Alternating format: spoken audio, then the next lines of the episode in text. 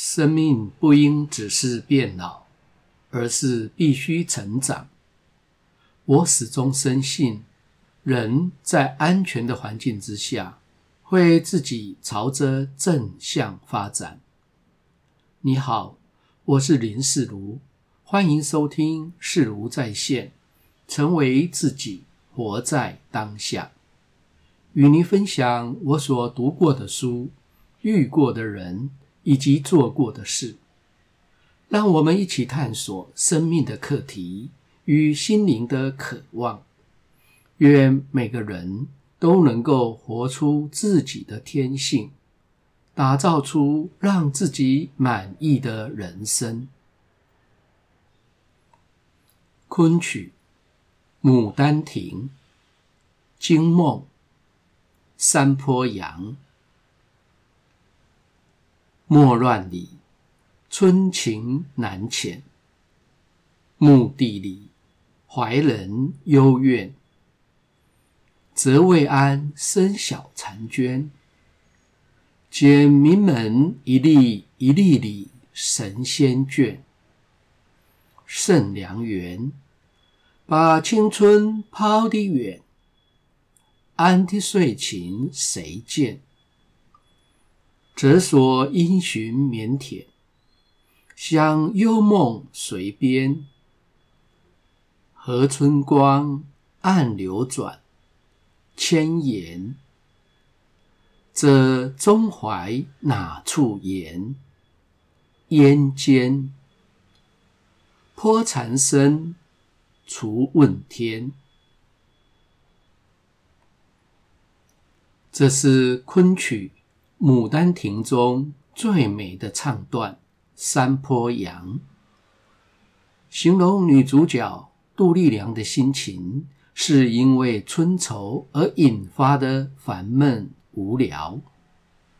我简单的把它翻译一下：没来由的情绪烦躁，无处发泄，心里不禁怨恨。虽然把我生得像嫦娥一样的美丽，然后找一个门当户对的人嫁了，这算是什么金玉良缘呢？就这样把我的青春却白白浪费了。我内心的情感，谁又能够明白呢？难道？我必须按照规矩，羞涩腼腆、守规蹈矩的过吗？而我内心的情感，只能够随着春光慢慢消逝吗？这种慢慢的煎熬，我能够向谁倾诉呢？这如同水深火热的煎熬。我的苦命只能问苍天了。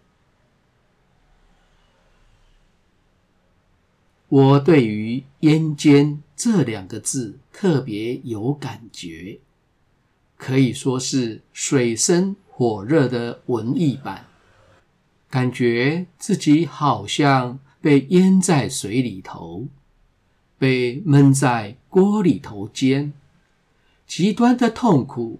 又无处申诉的无奈情境，真是太写实又太贴切了。汤显祖的文字功力实在是令人叹为观止啊！难怪《牡丹亭》几乎是所有踏入昆曲殿堂的人所欣赏到的第一出戏。几年前，我和台北三十多位易学律动神圣舞蹈的学员，特别去看了一场昆曲《牡丹亭》中最著名的折子戏《游园惊梦》，作为我们工作自己的借镜。发源于六百多年前的昆曲，有许多元素。可以用来增进心灵成长，而且非常的有效。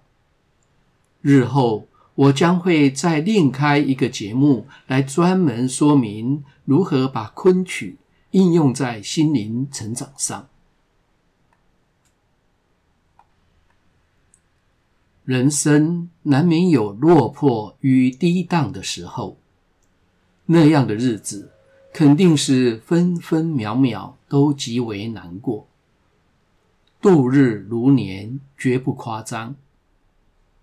杜丽娘用“阴间”这两个字来形容，真是十分贴切。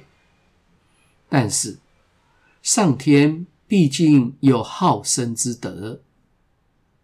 即使是把我们关上了一扇窗，必然也会为我们开启一扇门。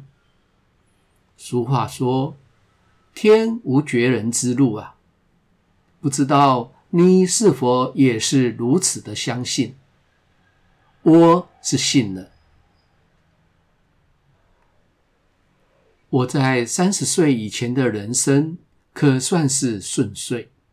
虽然有些波澜，但是和三十岁之后相比，还称不上风浪。自从二十七八岁时，决心走上成为自己的路，重新打造自己的生命。当时义无反顾的，也没有留任何的后路，就把工作给辞了。把一切都归零，把自己当成一个完全不懂的素人，重新开始锻炼自己。我不知道这条路能够走到哪里，但是我相信，只要愿意工作，再怎么不行，就算当个清洁扫地工，肯定是饿不死人的。所以有个基本的安心。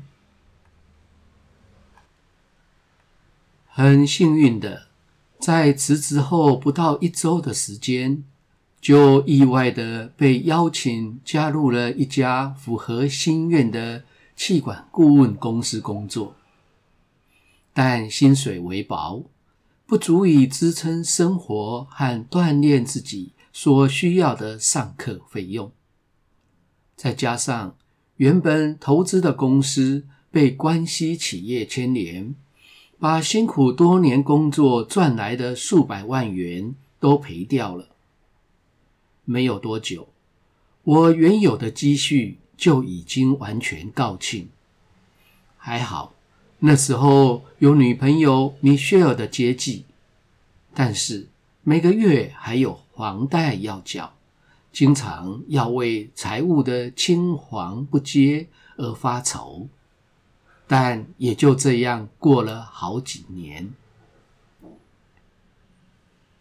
记得有一次，创建堂的玛丽打电话给我，邀我去参加旧金灵气的高阶训练，训练费用非常的高。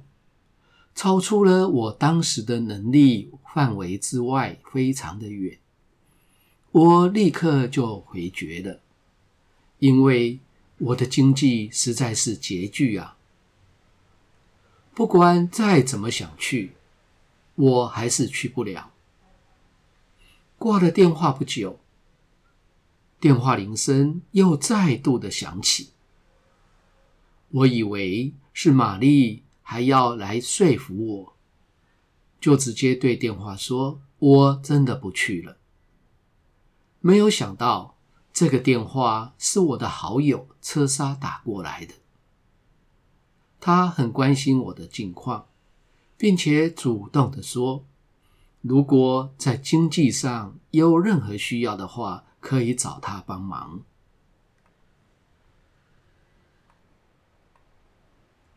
这时候，我立刻想起玛丽的邀约，于是我就跟她说：“我想去上个课，但是钱不够，能不能先借我？”她立刻说：“给我账号，我让秘书现在就汇过去。”凡是帮人学习的事情，我都会很开心。这个钱你就不用还了。当下的我喜出望外，这存在真是注定要帮助我学习呀！一切来得正是时候。而车沙平日也为他的员工支付了许多学习的费用，他是真心的一直在帮助人学习，而不求回报。能够认识他是我的好运。后来也是因为他，我和某个修行体系有非常深的连结，并且为我的成长之路带来深远的影响和身心的神奇改变。容我日后有机会再详说。在三十岁出头时的我，计划了数年，准备要和一群朋友。结伴到印度去修行半年，就在出发前的一个多月，身体一向硬朗的父亲，有一天突然感到异常的虚弱，无法独自上下楼梯。我们赶紧把他送到医院，医生说必须住院检查。我们想，父亲年纪大了，恐怕需要长期的照顾，于是我就决定不去印度了。没有想到，到了第三天，检查的结果还没有出来，我父亲就过世了。我的大哥花了两个星期，找了好几块墓地。并且请地理师配合父亲的八字推算，结果只有一块适用，而下葬的日期刚好就在我原本预定要出国的前一天，等于是在出国前夕，刚好可以把父亲的所有后事办完。于是兄姐们就说：“这是爸爸要让你去印度。”你就安心的去吧。从印度回来之后，接下来的几年都很奇妙。我又重新开始教授课程，但是招生的情况并不理想。每当我在困顿的时候，眼看着就快要没有钱吃饭了。就会有新的课程邀约出现，而且一次比一次的条件还更好。特别是我在感觉到已经是穷途末路了，只能够勉强过日子的时候，突然来了大陆和马来西亚的邀约，于是开始从谷底翻身。开始了新的生命旅程，无论是内在还是外在，新的上升段一直到现在。这些年来，有许多次接近绝望的边缘，却又突然如柳暗花明的产生新的机会。因缘巧合的让我渡过难关，并且进入一片比自己所能预期的更好的新境界。我能够怎么说呢？除了全然的信任存在的安排之外，交托自己，不然还能够怎么做呢？就像这次疫情对我的影响，极有可能如同我太太米雪所说的：“情况好，我们会有半年没有工作；情况不好，要一年。万一情况很糟糕，那我们就要失业了。这要怎么办呢？”我相信，即使在绝望的时刻，我们仍然会受到上天的关爱，存在自有安排。我安心的等待疫情的过去，无论是复工或者失业，我都会毫无抗拒的接受。